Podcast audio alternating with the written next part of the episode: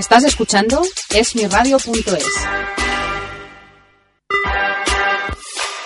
Esmiradio.es está formada por un equipo de personas y profesionales con la intención de ofrecerte una programación al estilo de la radio de toda la vida. Cada día puedes disfrutar de nuestros programas en directo durante las 24 horas, los 365 días del año, ininterrumpidamente. Para escucharnos y conocer nuestra programación, puedes hacerlo en www.esmiradio.es.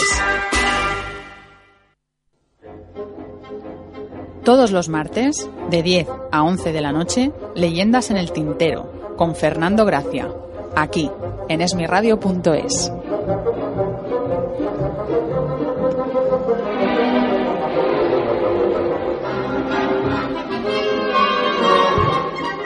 Hola, buenas noches. Otra vez estamos aquí leyendas en Leyendas en el Tintero desde esmiradio.es para hablar de literatura y para entrevistar a escritores catalanes o españoles. Nada, enseguida damos paso la bienvenida a María Tortosa. Hola, buenas noches, María Tortosa, ¿qué tal? Buenas noches, Fernando Gracia Ortuño, porque Gracias. ya que dices María Tortosa, pues No- Fernando Gracia. ¿No te has cansado diciendo todo el apellido y todo? Ortuño, Ortuño, no.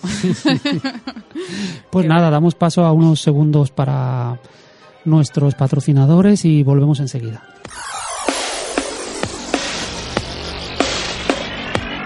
Ámbito Cultural del Corte Inglés es una promotora cultural que se encarga de realizar todo tipo de eventos culturales y centra sus actividades en las presentaciones de libros, la promoción de autores españoles, debates literarios, encuentros con protagonistas de la actualidad cultural, certámenes de canto, audiciones musicales, exposiciones de pintura, apoyo a la difusión de textos en español y en los diferentes idiomas del Estado, a la vez que participa en diferentes premios de ficción y pensamiento y colabora con distintas instituciones y universidades. El placer de la cultura en la tienda de ocio y cultura del corte inglés en www.ambitocultural.es.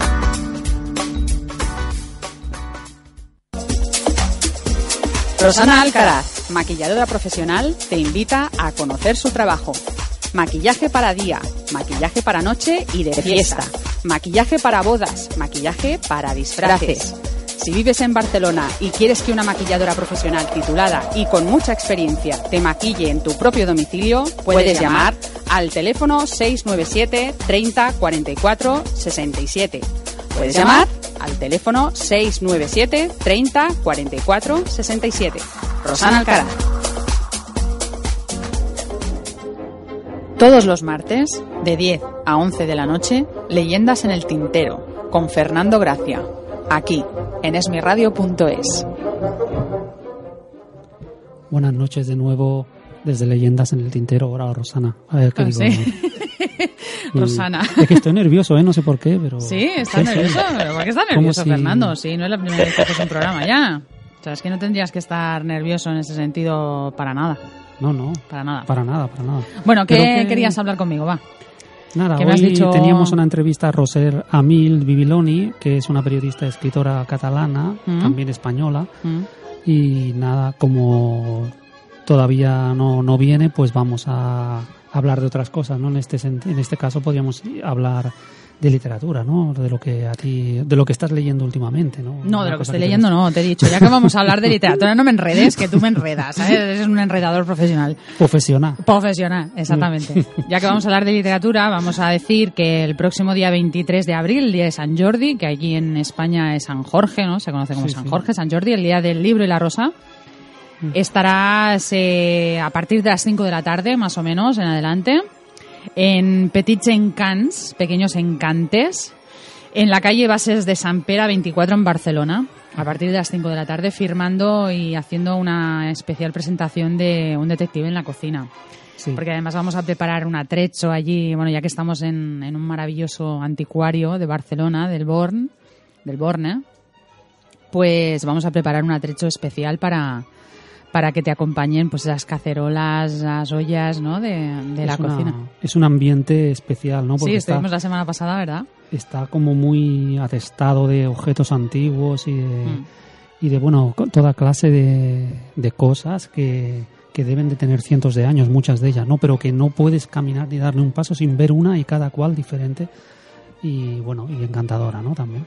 Bueno, a Francesc, que desde aquí le mandamos un saludo, un abrazo enorme, que es el, el dueño nos dijo, porque le hiciste una pregunta, tú le preguntaste cuál era la cosa más antigua, el objeto más antiguo, y dijo recordar que tenía unas tapas de unos libros, ¿no? De una Biblia, puede ser, de la Catedral de, de Santa María del Mar, de datada en el 800 o por ahí. eso debe ser, vamos, bueno, debe ser, ¿no? Es un tesoro. Entonces, entre todos esos tesoros, estarás el próximo 23 de abril a partir de las 5 de la tarde. Sí, y entonces tenemos que decir también que una de las de las ventajas ¿no? que tienen estas presentaciones y en este caso pues el hecho de dar por el precio de un solo libro pues damos también el libro de relatos ¿no? y digo yo que fue el primer libro que he publicado no modestamente modestamente entonces por el precio de uno también como esta promoción va a durar solo un, tiempo limitado pues sí. vamos a dar también el otro libro Claro, hay que decir que se regala también junto con un detective en la cocina el, el libro de relatos de Fernando también y digo yo, y ahí están esos dos libros, el día 23 a partir de las 5 de la tarde en Petits Encants, en la calle Bases de San Pera, 24, eh, en Barcelona. Y bueno, que la gente no se asuste por la dirección, porque aunque aparentemente es una dirección complicada y el nombre, pues en catalán también, ¿no? Pues claro, no a lo mejor Bases de San, de San Pera, ¿no? Que no es difícil de encontrar si te bajas en el metro de, del metro de, Arco del Triunfo que está a cuatro pasos. Enseguida, aunque no conozcan la calle, pues por allí por la por la iglesia de San Pedro. Es paralelo. Sí, muy cerca de a cuatro pasos de la iglesia de San Pedro, que es una iglesia gótica, me parece muy muy bonita y muy muy eh, bueno, muy como gótica y muy especial, ¿no? Mm. Muy bonita, en una plaza muy, muy típica del, del, gótico español. Sí, tienen la información en www.grupmtm.com, en el Facebook, en tu perfil, Fernando Gracia Ortuño también está disponible la información.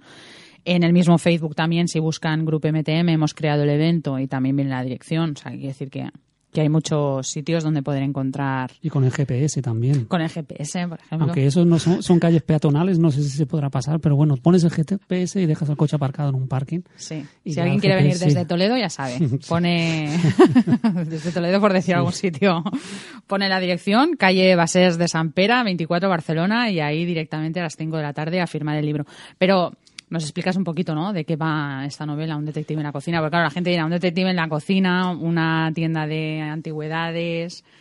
Sí, no sé si tendrá que ver las dos cosas, ¿no? En este caso ha sido la contingencia esta de que lo hemos hemos hecho la presentación y en San Jordi en un espacio diferente que también es muy bonito con cosas clásicas, ¿no? Y también cosas, objetos de arte de todo tipo. ¿Te vestirás de cocinera al final?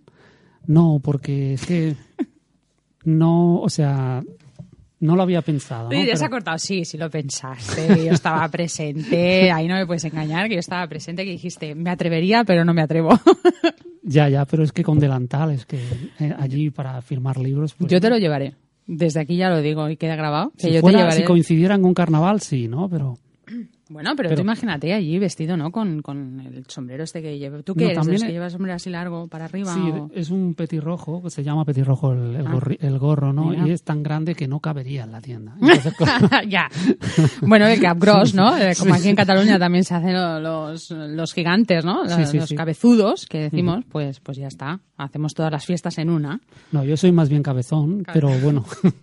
bueno, pues explícanos un poquito de qué va la novela pues es una situación pues de un personaje que es un joven que es muy bravo, ¿no? En el sentido de que es muy arrojado y no es como, por ejemplo, una persona o, yo, por ejemplo, he, tenido que venir en el metro y, un y un bueno, una persona que para mí estaba un poco mal se ha empezado a meter conmigo, ¿no?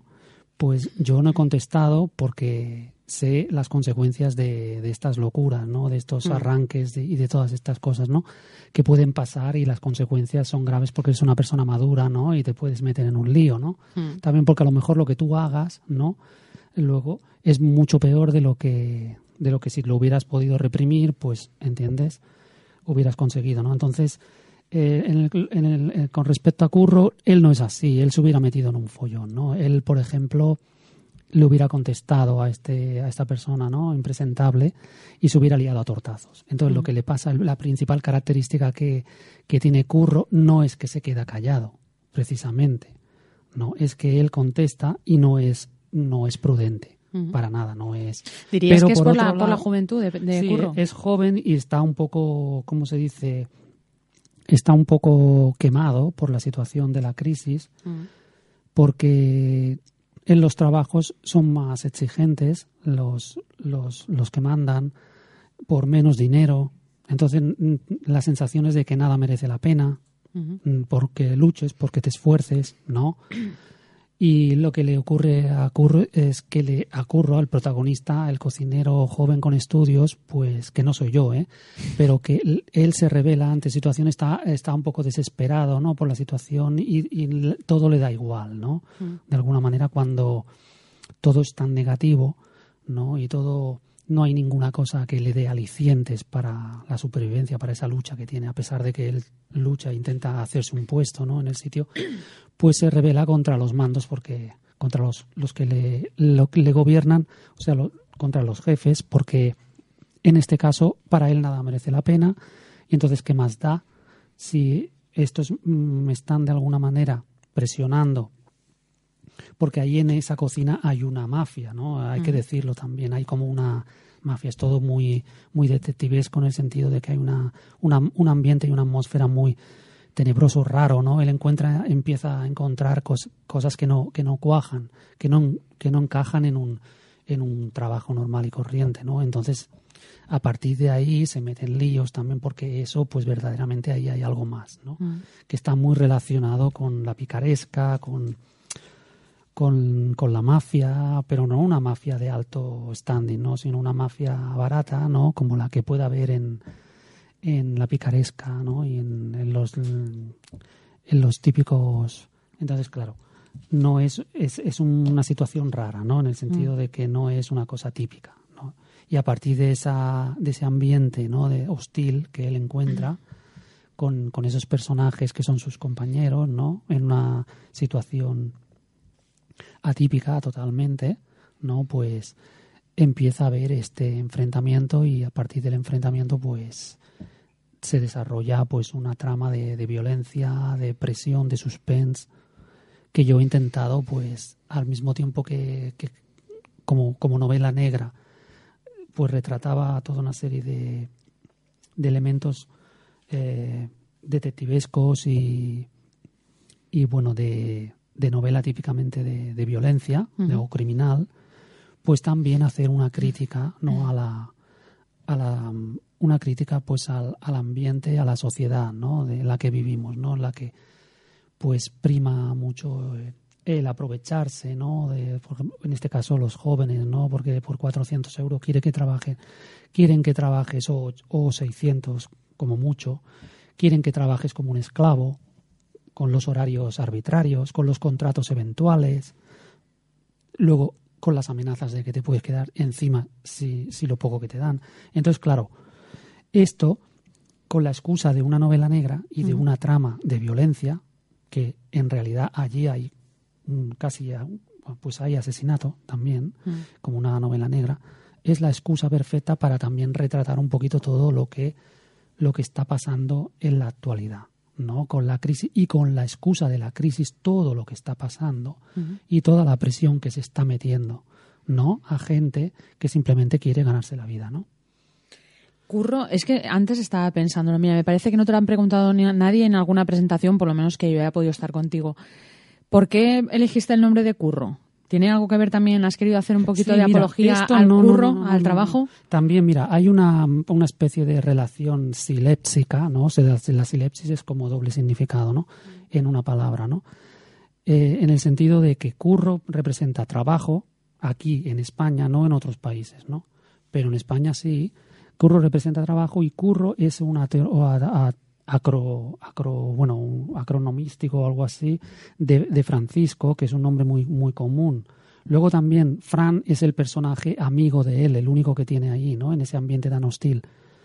Y también se llama Francisco, pero son dos. Uno es Fran, que sería el mote cortado, y otro oscuro que también sería otra, otra forma de llamar a Francisco. Los dos son, pues, de alguna manera como la misma moneda de la con dos caras, ¿no? La misma o, la, segunda cara de la misma moneda, ¿no? Y sé que te has encontrado también en situaciones personales en las que la gente, a ver, tú lo usas mucho como en broma, ¿no? Pues yo siempre lo digo cuando estoy contigo en alguna presentación, que gente de tu entorno laboral eh, pues se ha visto reflejado también en según qué personajes eh, de la novela, ¿no? Entonces, sé que eh, imagino que no habrán dejado de hablarte como dices tú, porque lo dices así de forma de esto es un tema muy controvertido y hace mucha gracia porque tú cuando estás creando algo es como el escultor, ¿no? Que está creando por ejemplo, el, Miguel Ángelo, ¿no? Que está creando el David, ¿no? Entonces viene uno y dice, oye, ese músculo de ahí, de esa pierna, se parece al mío y es mío. entonces, ¿por qué me lo has copiado? Te voy a matar. Cosas así. Esto a un escultor no le pasa, pero a un escritor sí, porque está en el punto de mira de la de, contenidos compartidos, ¿no? Dentro de la experiencia, ¿no? Mm. Que cotidiana y sobre todo de, de, los rasgos de la personalidad, ¿no? Entonces, aunque yo me he visto reflejado en novelas que han, que han escrito en la época, por ejemplo, de Cervantes, jamás se me hubiera ocurrido pensar, ¿no? que han escrito sobre mí, pero en cambio tú te ves reflejado en algunos rasgos, ¿no?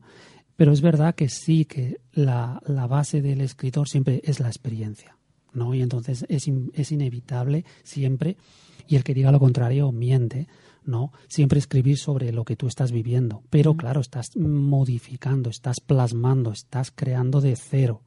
Estás creando un personaje. no de cero, sino de, de una experiencia concreta, pero la estás moldeando a tu, a tu antojo. Tú en el fondo quieres decir algo, ¿no? Y ese algo surge siempre de, de, la materia prima, que es la experiencia, ya lo sabemos, está más, es un asunto muy manido, ¿no? Dentro del mundo de la, de la literatura. Pero es verdad, sienta mal, ¿no? A veces, pero es verdad que la, lo que tenemos que hacer nosotros, los escritores, es suavizar o no suavizar o caricaturizar, modificar o estar constantemente trabajando un material mm. que no tenemos otro, de alguna manera. Y si ese es el material que tenemos, ¿entiendes? Lo moldeamos de la manera en que modestamente podemos, ¿no? Quizás que a lo mejor aquí lo que te ha pasado es que como tú trabajas también en un ambiente pues similar al que se refleja en la mm. novela, ¿no? En una cocina y tal. meridianamente similar, porque claro, hay muchas cosas buenas, ¿no? También claro, yo estoy. Pero por eso, igual a lo mejor eh, has cogido pues un compañero o una compañera, ¿no? Que tiene un rasgo en su carácter o tiene una manera de ser muy característica y tú lo has llevado al límite de la novela. Al límite de la novela quiero decir que has cogido ese rasgo de base, ¿no? O ese personaje de base o ese compañero o compañera de base y a partir de ahí lo has caricaturizado, ¿no? Caricaturizado, gracias. Porque has cogido a ese personaje y le has puesto a un extremo en el que sorprendentemente no, o, cuando estás leyendo la novela y estás descubriendo a todos esos personajes, no llegas a creerte que esa persona exista de verdad, ¿no? No, no, Pero imagino que la persona que lo lee de tu entorno sí se puede ver reflejado. Es que claro, es lo que tú dices, ¿no? Tú comparas, por ejemplo, con que si es verdad que a lo mejor leyendo alguna novela de Cervantes o de cualquier otro escritor antiguo, te veas reflejado en muchos aspectos, en muchos rasgos de un carácter de un personaje, porque eso es inevitable. Pero cuando tú estás cogiendo algo contemporáneo y lo estás leyendo y sabes que el que lo ha escrito es un compañero tuyo de trabajo y tú tienes una mala leche de narices y esa persona ha creado un personaje con una mala leche superior a la tuya, no, no puedes evitar a lo mejor el pensar, bueno, mm, soy yo, ¿no? O, Fernando a lo mejor me ve así o piensa que yo soy así en realidad, ¿no? Sí, pero en el fondo, si, si tú le preguntas a, cualquier escritor, por ejemplo, a, a cualquiera, ¿no? O sea, hay, hay, hay, algunos que verdaderamente son más transparentes en ese sentido y mm. se ve verdad, que verdaderamente están reflejando una experiencia de la infancia que ha sido muy dura, ¿no? Y eso es verdaderamente autobiográfico, ¿no? Mm.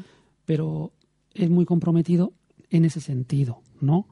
Pero eso no quiere decir que tú quieras transmitir algo. Cuando tú quieres transmitir algo, por ejemplo, la, la, la escritora que hoy vamos a entrevistar, ¿no? Rosea Mills, no quiere, quiere transmitir pues las experiencias de Vitalia, que es la protagonista de su novela Sé buena, ¿no?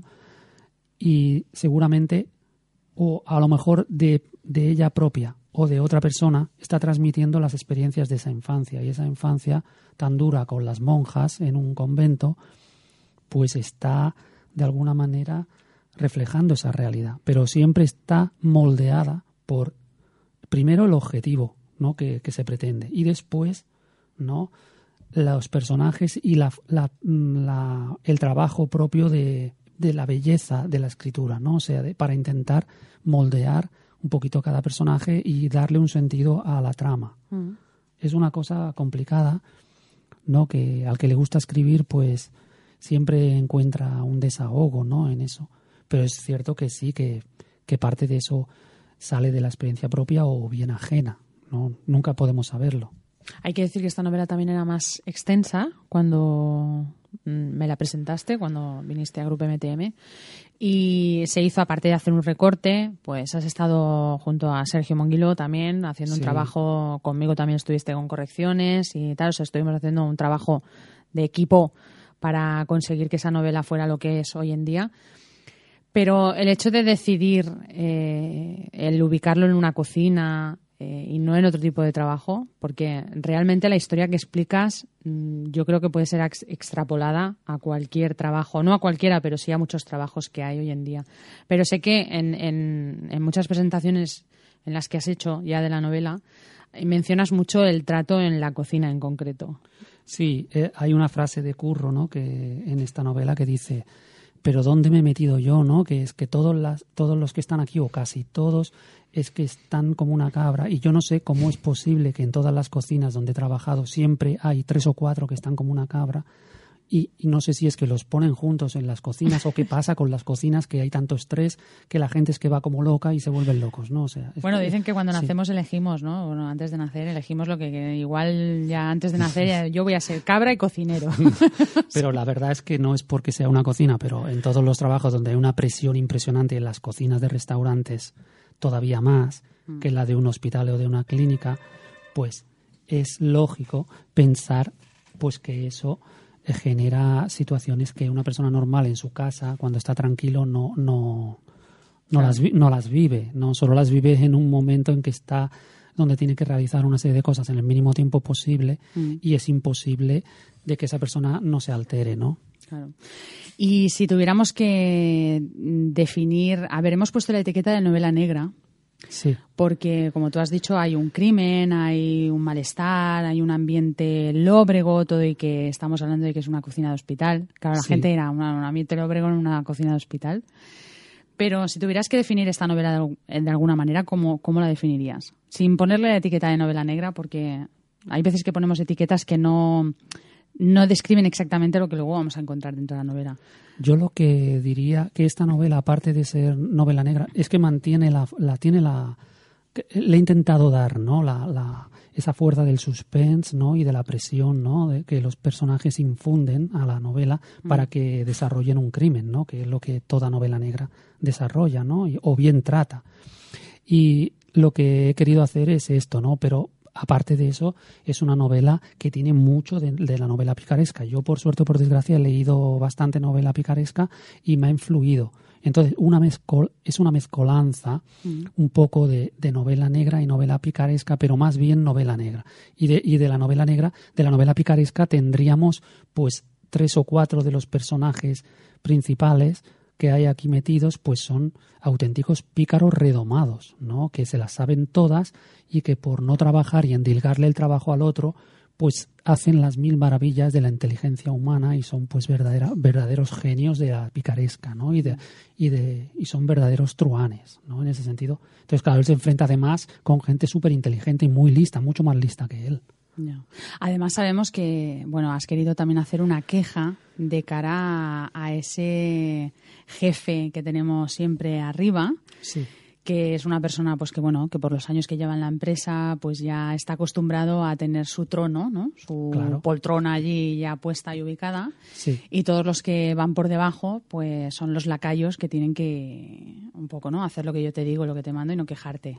Bueno, en este caso la, la novela presenta pues a un jefe malo, ¿no?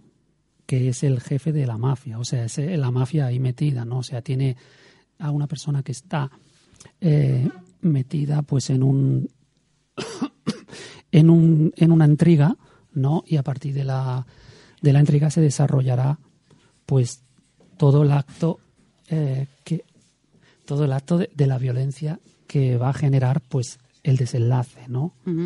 Pero él pues es el jefe, el jefe está a la cabeza de, de, una serie de personajes que también están manejando pues ese ambiente, no están dentro de ese ambiente sórdido, ¿no? Porque hay mucha sordidez en esta novela, ¿no? A lo mejor mi lenguaje ha sido el de la calle, el que he utilizado para, para reflejar un poco cómo se expresa la gente verdaderamente en estos sitios. Si tú vas a un sitio de estos, los vestuarios son como los refleja él. Mm. Las personas hablan con el tono de voz y con las expresiones y la jerga de, de la calle no tal como se expresan es lo que yo he intentado reflejar, a pesar de que el protagonista que habla en primera persona lo está reflejando con un lenguaje un poco más culto, porque él se tiene que enfrentar un poco a las vacas sagradas, a, a lo que hay ahí que no tienen una formación como él, puesto que ya llevan muchos años y en aquella época para entrar en estos sitios pues era necesario unos estudios, ¿no? Entonces también se está reflejando esta situación, ¿no? Bueno, pues ahí queda dicho que el día 23 eh, tendremos a Fernando en Petit Encants, en la calle Basés de San Pera 24, en Barcelona. Estarás ahí a partir de las 17 horas, de las 5 de la tarde. No sabemos si estarás un par de horas o tres, pero bueno, animamos a todo el mundo a que venga a partir de las 5, a partir de las 17, que estarás ahí con la novela Un detective en la cocina. Y de regalo tendremos el y digo yo. O sea que nadie puede faltar porque vamos a estar allí pues rodeados de, de pequeños encantes, de pequeños Yo estaré, encantos. Depende del tiempo. Estaré, depende, ¿no? Si la cola da la vuelta a la manzana, pues me tendré que quedar hasta las 10 de la noche. Sí, además como te vamos a disfrazar de cocinero, vas a estar ahí toda la tarde firmando libros. Con delantal, ¿no? Con delantal y con, ¿cómo has dicho que se llamaba? ¿Con chaquetilla o sin chaquetilla? Sin chaquetilla. Ah. Sí, porque además va a hacer calor ese día. Y mira, sé que ya ha venido y ya está haciendo así con la cabeza. ¿Cómo has dicho que se llamaba? el gorrito? Eh, petirrojo. ¿Sabes? Yo es que oh, estoy, me he aprendido el nombre, pero no por otra cosa, es que me cae mal, porque me tropiezo con el gorro con todas partes. pues delantal y petirrojo. Sí, sí, sí. Fernando, ¿eh? el día 23 a las 17, exacto. delantal y petirrojo. en Petit Encants, en la calle Basés de San Pera 24, en Barcelona. Así que te dejo con Rosé, que ya está aquí, y adelante Hola, con la entrevista. Rosé. me, me, han raptado los duendes. Fernando. Sí, ¿verdad? Y sí, llegó así un poco alterada, pero enseguida me he puesto así a tono porque te he imaginado con solo el delantal y solo el sombrero de ese petirrojo. Creo que vas a triunfar, vas a, ser, vas a ser el que más va a firmar de San Jordi. Gracias, ahora, estoy, ahora tengo un poco de Michelin porque ya tengo una edad, ¿no? Pero... Es igual, las mujeres en eso no nos fijamos en eso. Vale, vale, bueno, por lo menos algo de bueno tiene que tener, ¿no? Bueno, Rosel, ¿me permites que lea un poco sobre tu biografía, ¿no? Y, un poco para presentarte a los oyentes de Me Leyendas encantará, en el me encantará, claro que sí. Tenemos hoy con nosotros a Rosea Mills Bibiloni, conocida profesionalmente como Rosea Mills. Nació en Algaida, Islas Baleares, el 17 de diciembre de 1974. Es una escritora y periodista española con obra en catalán, portugués y castellano eh, Rusea Mills, hija de madre mallorquina, de origen criptojudío de si Algar. quieres, sí, te explico luego lo que es eso. Sí, sí, luego te lo, te lo, voy a preguntar aquí, te lo voy a preguntar. Padre eh, de familia minera eh, de Bagá, de la provincia de Barcelona.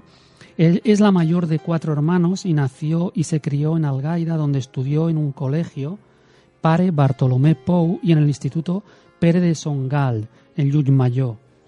Con 17 años se trasladó a vivir a Barcelona, donde reside actualmente. Inició filología hispánica en la Universidad Autónoma de Barcelona para continuar filología románica en la Universidad de Barcelona. Bueno, ha publicado bastante bibliografía, ¿no? Tenemos aquí Me gusta el sexo en 2013, eh, Las mil una fantasías más eróticas y salvajes de la historia, con introducción de Antonio Bolinche, Susana Griso, eh, la periodista Susana Griso, y Eudal Carbonell, que me parece que es antropólogo. Sí, es el de las cuevas, el que ha encontrado las pinturas rupestres estas Sí, sí, tan sí, antiguas. Y Yo he leído- con un salacot. He leído un libro de él de, de la, de la historia de- del hombre de, de Neandertal, ¿no? Sí, interesantísimo. Es un sabio. Sí, sí, sí, sí. Y después, pues nada, tenemos más libros que ha publicado Ruse Amils, 333 vitaminas para el alma, con Víctor Amela, Las mil una fantasías más eróticas y salvajes de la historia en el 2012, para, Palabras de amor, confesiones apasionadas en el 2011, con Víctor Amela, Premio de la Llanza de San Jordi, de Omnium Cultural, también otra me parece que es novela que se llama Morbo. Este es un poemario, pero sí, ah, casi, casi es una novela. Es como una novela. Sí. No, o sea, prosa poética, ¿no? ¿Sería? Mm, bueno, no, son versos, pero hay narración. Cuento muchas escenas que déjate de asombrar de Grey. Eh, no, no tienen nada que envidiarle. Ya, ya, me imagino. Entonces, luego tenemos a Nos casamos en el 2004 con Bettina Dubowski, Vivir con serenidad en el 2004, o lies para amantes distinguidos, que supongo que será mentiras para amantes distinguidos, ¿no? No, son, ah, los lies son unos cantos del siglo XIII que se ah. hacían en Francia, que consistían en explicar batallas, batallas pero de, de, hombres, de Como un pueblo contra otro, exacto. Y hubo una escritora, María de Francia, que empezó una nueva, bueno, cambió el género y cogió estas, esta forma de narrar, pero para contar percances sentimentales. Entonces yo lo recupero para hacer este poemario. Una, como si fuera una fusión, ¿no? Cuento mis batallitas, pero en el siglo XX. Muy bien. Y después, para, para finalizar, tenemos pues Mejan, Mellán, uno solo, por, que sería... En el es una biografía que le hice a un pintor de, de San Cugat, que, que pintaba unos pasajes deliciosos. Y uno solo, por favor, es mi primer libro, el libro que con 20 años ganó un premio y me publicaron y el que, por supuesto, le tengo un cariño inmenso. Luego te haré unas preguntas que también hablaremos otra vez de este libro.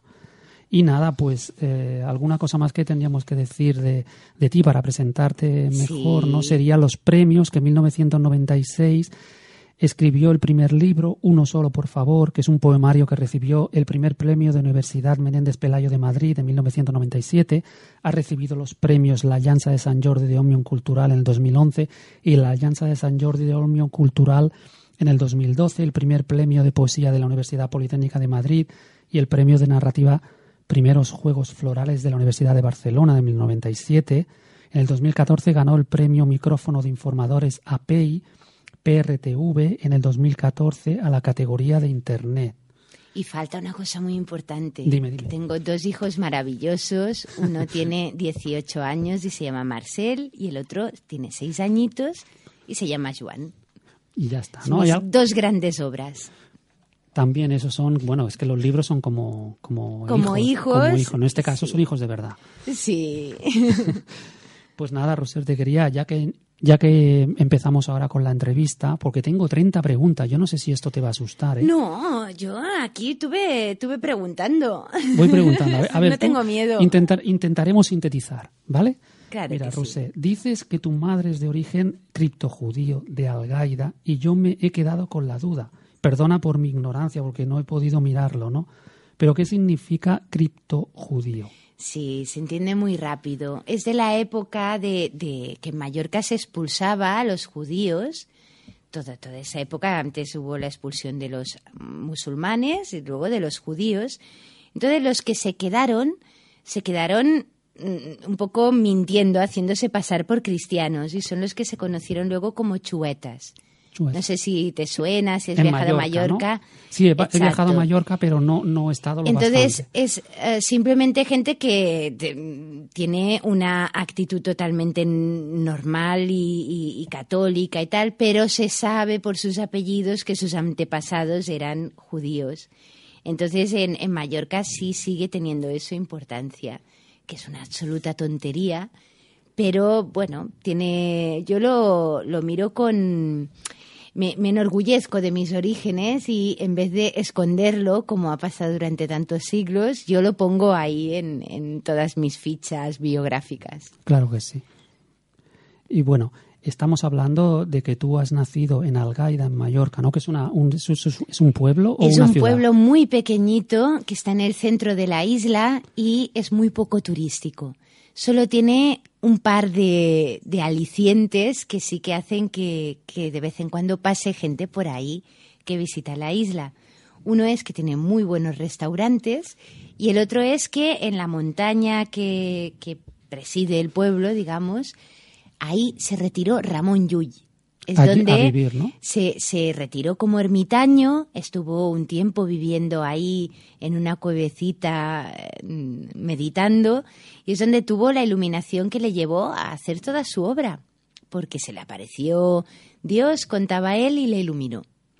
Muy bien. ¿Qué diferencia encuentras entre la vida rural, en este caso de un pueblecito tan encantador, ¿no? que debe de ser Algaida, ¿no? Sí. con una ciudad como Barcelona? Bueno, eh, tú imagínate que con 17 años yo llegué a Barcelona y, me quedé fascinada de toda la amplitud y variedad de, actividades, de estímulos, de, de, actividades culturales sobre todo, que hay. En cambio, en un pueblo no lo hay.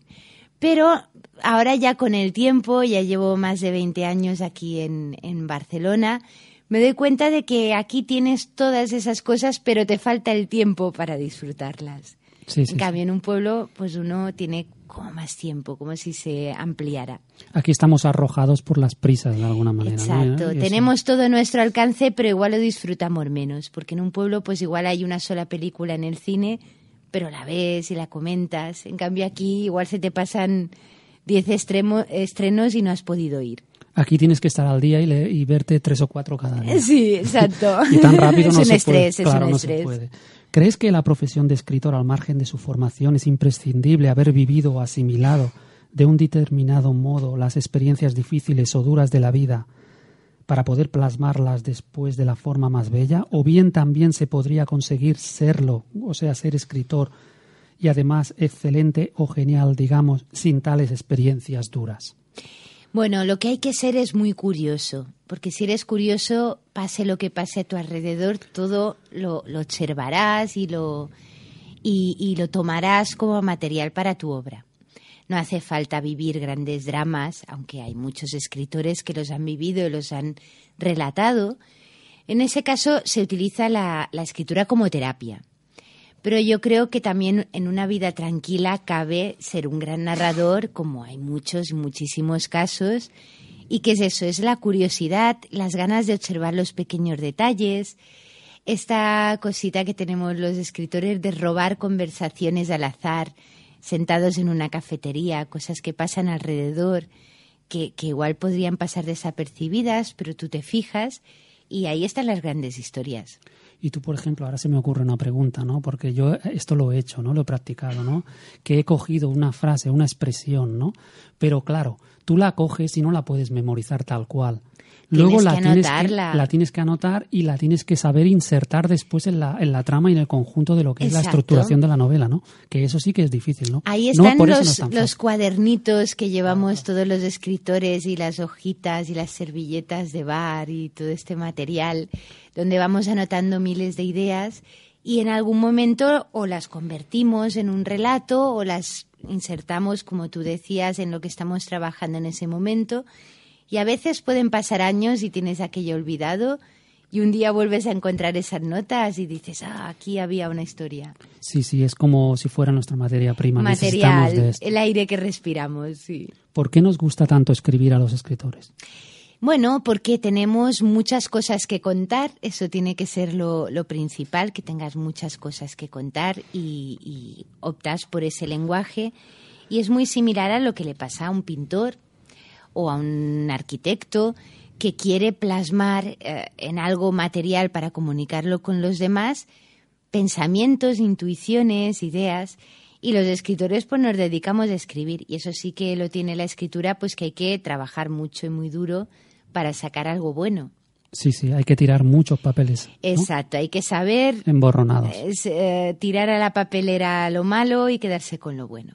Hablemos ahora un poco de Vitalia, ¿no? que es la protagonista de la novela Sé Buena, que por la que estamos aquí, ¿no? ahora haciendo esta entrevista. ¿no? ¿Quién es Vitalia? ¿Qué puedes contarnos de ella? Perdona la típica pregunta del entrevistador intrometido. ¿Eres Vitalia o solo en parte? ¿Qué parte de ficción hay en la novela Sé Buena? Mm, Vitalia ha, surgido en esta novela como un personaje con una fuerza, mm, bueno, a mí me ha dejado sorprendida Sí que inicialmente yo me identificaba mucho con ella y buscaba todas las afinidades y, demás, pero en un momento dado, como en el capítulo 3, ya tenía vida propia y lo que he intentado es hacerme amiga de ella y que me vaya confesando todas sus intimidades y todo lo que le va sucediendo en, en la novela. Pero no, no soy yo. Ya me gustaría porque me da cien vueltas, mucho más atrevida que yo, mucho más introspectiva, eh, también mucho más sensitiva, porque ella ve, oye y, siente cosas que, las personas que están a su alrededor ni siquiera perciben, y le pasan cosas tan alucinantes, y ella las supera tan bien, que, que bueno, yo solo puedo sentir admiración por Vitalia. Entonces, cuando la acabaste de escribir, ¿no la echaste de menos, por ejemplo? Bueno, somos amigas inseparables. sí, sí. Vitalia está ahora hablándome a través de las personas que están leyendo la novela, que me dicen, pues, eh, Vitalia me ha seducido. Pues eh, hoy mismo había un, un lector que me decía que si le podía pasar el teléfono de Vitalia, porque estaba absolutamente prendado de ella y, la verdad es que cuando vas viendo crecer ese personaje en la voz de otras personas de distintas edades, de mm, gente que ni siquiera conoces, que te cuentan cómo han percibido ese personaje, es cuando ves toda su amplitud. A ti te habrá pasado también, ¿no? Que, tú pones a, a vivir a esos personajes en una historia, pues luego ya tienen una vida propia.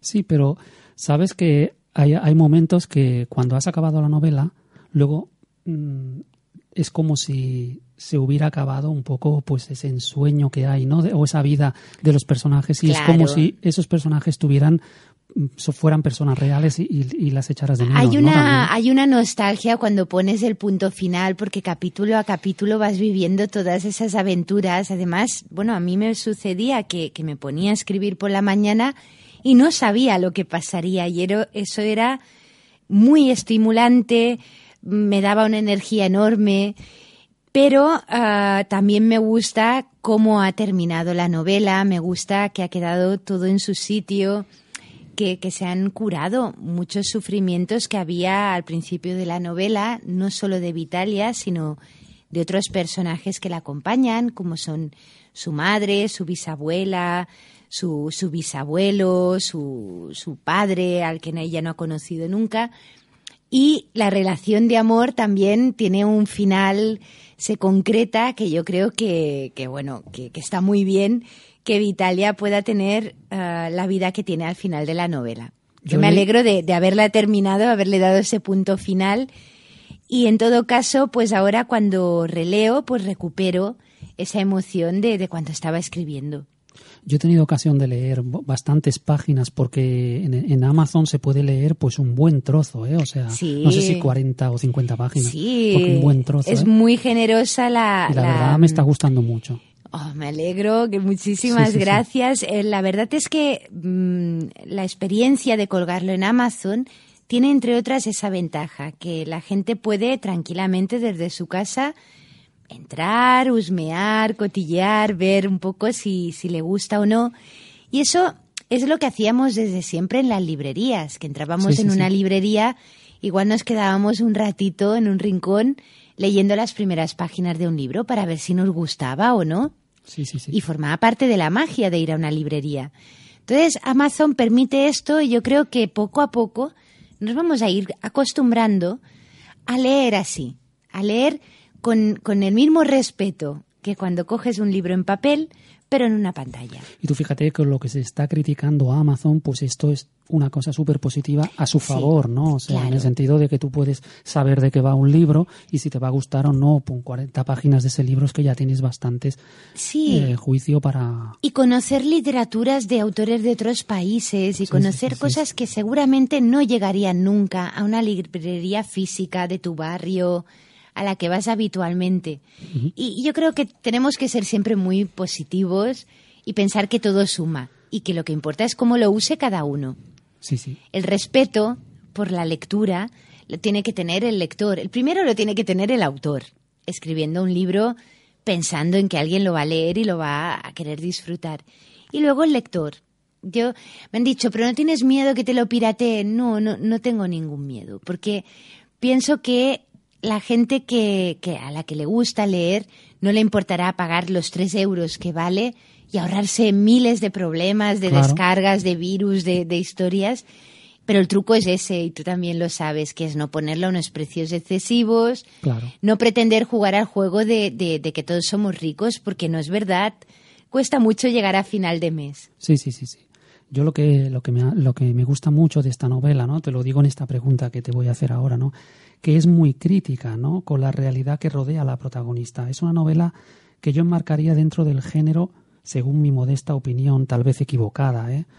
de, de, la novela naturalista o realista, ¿no? De la época de la transición en este país.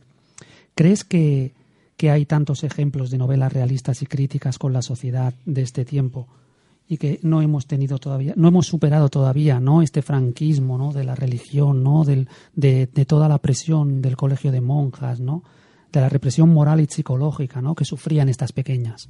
Bueno, uh, está, mira, esto que, que, me estás preguntando ahora, la verdad es que ni, ni me había parado a pensarlo y, tienes mucha razón. Hay uh, la novela temporalmente en realidad empieza en 1890, es cuando se inicia toda esta saga de mujeres.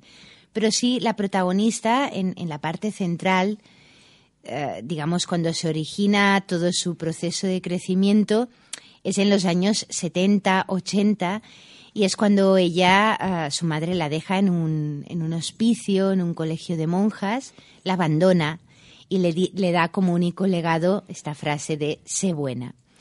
Y sí es verdad que aunque es una novela de fantasía, salen hadas y seres mágicos, es una novela romántica porque también hay una historia amorosa, bueno, varias historias amorosas de, antepasadas y la suya que es muy intensa. Sí que hay una crudeza en, en ciertos capítulos que sí que es este realismo sucio y esta descripción de la realidad crudamente y también coincide que es esta época de la transición que duró mucho más de lo que se dice en las enciclopedias, porque en los años 90 todavía coleaba y yo creo que actualmente también queda algún rescoldo. Y mira, me has hecho recordar que uno de mis referentes como novelista es Rafael Chirves. Y Rafael Chirves tiene una novela maravillosa que es Los disparos del cazador, que la recuerdo como una lectura fabulosa y la recomiendo muchísimo. Creo que nos ha hecho justicia Rafael Chirves de que esté en el lugar que merecería como gran novelista, pero ha escrito mucho y muy bien y tiene sus seguidores. Y en esa novela Uh, recuerdo muy bien que había estas situaciones de abusos, de gente sin escrúpulos, de una sociedad corrupta y llena de, de oscuridades y, y, y, mentiras, que es un poco la que rodea a Vitalia, esta protagonista tan especial y tan sensible, en, en una buena parte de la novela. Así que me has localizado una influencia en la que yo ni había pensado. Y yo no conocía, ¿no? A Rafael Chirves. Pues mira, es las hadas han venido aquí a inspirarnos a todos. Un saludo para Rafael Chirves y sus seguidores. Bueno, esta, esta primera cita de Alejo Carpentier que tienes en, al principio de la, de la novela, Sé buena, de que los mundos nuevos deben ser vividos antes de ser explicados, ¿La aplicarías a la época de la democracia en España en el sentido de que no solo con, la constitución, con una constitución y con un régimen parlamentario recién estrenado se construye o se reconstruye toda una sociedad después de 40 años de oscurantismo y mucha incultura casi generalizada? Pues sí, tienes toda la razón nuevamente, porque para poder uh, opinar, valorar, saber si algo está bien o está mal, primero hay que probarlo, hay que conocerlo, hay que tener esa cultura. Esa cultura de democracia no surge de un día para otro. No es que digan, mira, ahora estamos en una democracia y ya todos los jugadores de este juego saben lo que es democracia. No, no es verdad. La gente que ha estado oprimida tarda en recuperar la sensación de, de libertad y la noción de lo que pueden hacer y lo que no y los gobernantes, los que han tenido el poder, también tienen que aprender a jugar con unas nuevas reglas de juego. Y esto tarda un tiempo. Entonces, quizás ahora empezamos a comprender, y no del todo, lo que es ejercer esa democracia que en un momento dado eh, acordamos entre todos que íbamos a tener Y de ahí todos estos conflictos que hay, estas leyes que se aprueban y se desaprueban, estas corruptelas, estos, estas actitudes de, mm, decidir a dedo quién manda y quién no manda en, todos los ámbitos. Todo eso son defectillos de, de falta de cultura democrática. A ver si poco a poco vamos todos teniendo, aparte del aprobado en democracia, un notable y un excelente.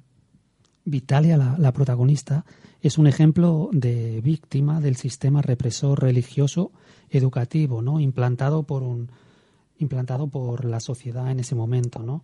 ¿Crees que en la actualidad sería posible lo que pasó en el 36 con el inicio de la supuesta revuelta contra el sistema democrático o bien hoy en día el índice cultural de la sociedad no lo permitiría? O sea, si hoy podría pasar. Mira, eh, es muy interesante siempre recordar que en la época de la República las mujeres tenían más libertades que las que tenemos ahora. Tenían más eh, acceso a, esa libertad, pues había leyes como las del aborto, las de las madres solteras, de, educación para las mujeres en la República. Y luego, pues ha sido un largo, largo periodo de, de mucha represión, de mucho miedo, de mucha oscuridad, como decíamos antes, y hemos ido perdiendo mm, esa seguridad en nosotras mismas, las mujeres. Entonces, Vitalia nace en un momento en el que ya está esta represión. De hecho, su madre la abandona en el hospicio porque es madre soltera y no puede vivir en sociedad siendo madre soltera. Está no solo mal visto, sino incluso castigado y, bueno, tiene que tomar esa decisión muy a su pesar.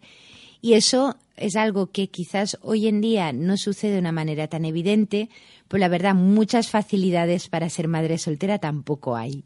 Es decir, ahora no, no, te, no te castigan em, no dirigiéndote la palabra en la calle o, mirándote mal en la iglesia, como sucedía en esa época, pero quizás simplemente por el mero hecho de que es muy difícil ser madre soltera, ya obtienes tu castigo social y no sé qué es peor. Sí, porque hay muchas formas de discriminar, ¿no? Sí, exactamente. Ahora la sociedad actual en la que vivimos en España está montada para las familias estables con un papá, una mamá, casados por la iglesia, que pagan sus impuestos, que tienen unos trabajos estupendos y que por tanto pueden afrontar el día a día. Todos los demás somos los excluidos. Lo que pasa es que eh. los excluidos somos tantos que ya va a llegar un momento que va a caer por su propio peso. Me está recordando una cita de, eh, de Sacomán, de un escritor bueno, imponente argentino, ¿no? De, en una novela que se llama El Ciudadano, ¿no? Que dice que bueno que vivimos en una sociedad de excluidos y de integrados, ¿no? Si es si, tienes la suerte de estar integrado, vale, puedes sobrevivir, pero si eres excluido, lo tienes crudo, ¿no? Pues así estamos. Ahora ya hay tantos excluidos por metro cuadrado que vamos a tener que hacer un pensamiento entre todos a ver qué sentido tiene esto. A mí, por ejemplo, tu novela me recuerda mucho una película, perdona que te diga. Bueno, a lo mejor estoy ah, equivocado, pero mira, me recuerda una película muy bonita, pero ambientada también, ¿no? En todo, en toda esta sociedad de que estamos hablando, de El laberinto del fauno. Mira, uy. Entonces, la, porque la protagonista también está cautivada por seres de la fantasía, a pesar de que la realidad que le rodea es, bueno, cruenta a más no poder, ¿no? ¿Qué representa en la novela la magia de las hadas que alimenta o, cultiva a Vitalia? ¿Por qué siente esta necesidad de evadirse en ella? Mira, eh, Vitalia no sabe por qué, pero desde que tiene uso de razón recuerda haber visto a pequeños seres que eh, la animaban, le sonreían, le daban ánimos, eh, le, le, contaban secretos, y la ayudaban a sobrevivir a toda una serie de situaciones crueles. Ahí sí que se parece y creo que todos los niños tienen este don, que es en las situaciones más difíciles encontrar ese hálito de ilusión, de, creer en seres fantásticos y en, situaciones que, no se dan en la realidad, pero que, que sientan muy bien. Y en eso se parece. Pero Vitalia se pasará gran parte de su vida Ah, muy encerrada en sí misma, ¿no? no se lo contará a nadie, no será capaz de compartirlo con los demás. Por eso es tan tímida, por eso le cuesta tanto tener una, una, relación de confianza con, con, sus amigas del colegio primero, con las monjas, con sus compañeros de trabajo posteriormente y desarrollará en, en un poco como efecto rebote una entrega de su cuerpo totalmente despreocupada. A ella le importa tan poco su cuerpo, su, su materia real, que no le cuesta nada entregársela al primero que pasa. Entonces ella tendrá una etapa muy larga de una promiscuidad que no es la promiscuidad a la que estamos acostumbrados, la promiscuidad lujuriosa, sino una especie de generosidad desbordada de que a ella le da igual todo y Así irá avanzando, evidentemente, a trompicones y con muchos disgustos y muchas sorpresas desagradables. Hay incluso situaciones de abusos, de, de, esas luchas de poder que se establecen en, en estas situaciones. Y echará mucho en falta el amor, pero es que ella no ha sabido en toda su vida ni lo que es el amor. Entonces hay un momento dado en la novela en que se da un giro de, de, 380, de 360 grados total y ella vuelve al origen, vuelve a esa frase que le dijo su madre de ser buena y se da cuenta de que se ha pasado todos esos capítulos intentando ser mala, pero en realidad ella no sabe ser mala, ella se ha metido en líos. Entonces es en ese momento en el que ella empieza a ordenar su vida y al mismo tiempo suceden cosas a su alrededor que se la desordenan hasta niveles eh, sorprendentes. Y de ese conjunto sale lo que, lo que todos conocemos como un cambio en la vida de una persona. De decir, bueno, hasta ahora había vivido estas cosas y de pronto surge algo nuevo. Y eso es lo más interesante de la novela, lo que descubre Vitalia después de dejar atrás la promiscuidad, después de comprender lo que es el amor, a partir de ahí, pues es un camino mucho más enriquecedor. Sí, porque ella, por ejemplo, cuando es encerrada en ese colegio, aprende a disimular y a hacer y a mentir. Y a mentir, a hacer ver lo que no es. Pero lo hace tan bien que las monjas, de alguna manera, la, la tienen como, como un ejemplo. Como una buena alumna. pero por otro lado, ella eh, Ella se da cuenta de la hipocresía. Se da cuenta de todo y describe a la perfección todo lo que hacen estas monjas con ella, ¿no? Sí, es que es curioso que donde, donde se supone que tiene que estar la verdad y la, y la actitud más eh, de bondad religiosa es justamente donde hay más mentiras y más hipocresía. Sí, sí, sí. sí. ¿Por qué crees eh, que este régimen, bueno, de represión, ¿no? del ambiente de esta novela, la condena de una vida en cautiverio y toda la represión que representan estas obreras, justamente son todo lo contrario que el amor que profesaba Jesús. Bueno, en este caso. Claro, las monjas se supone que están defendiendo el amor, la compasión, toda una serie de valores, pero es mentira. Y Vitalia se da cuenta, entonces Vitalia, digamos que es más capaz de creer en las hadas que en los santos y las vírgenes que le están contando las monjas. Es otra manera de contar las cositas buenas de, de la vida y la bondad que hay en las personas. Creo que si le ponemos el nombre de la Virgen o las hadas es lo mismo. Lo que importa es creer en ello de verdad. Y ponerlo en práctica de verdad, no en apariencia como hacen las monjas. Y eso es lo que en este libro cuento. ¿Habrá una segunda parte?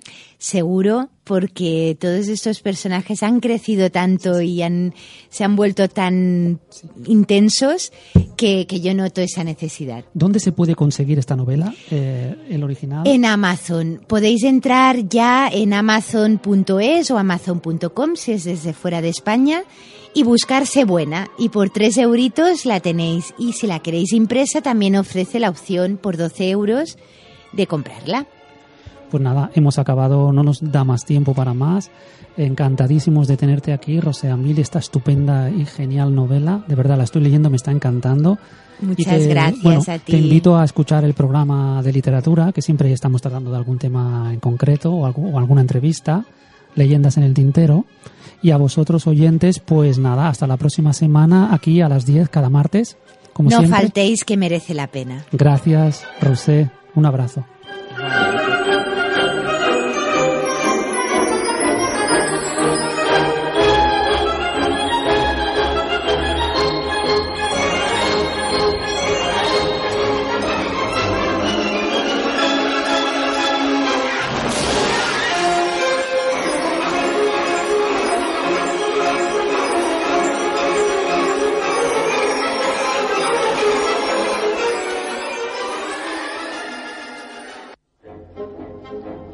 Todos los martes, de 10 a 11 de la noche, Leyendas en el Tintero, con Fernando Gracia, aquí, en esmiradio.es.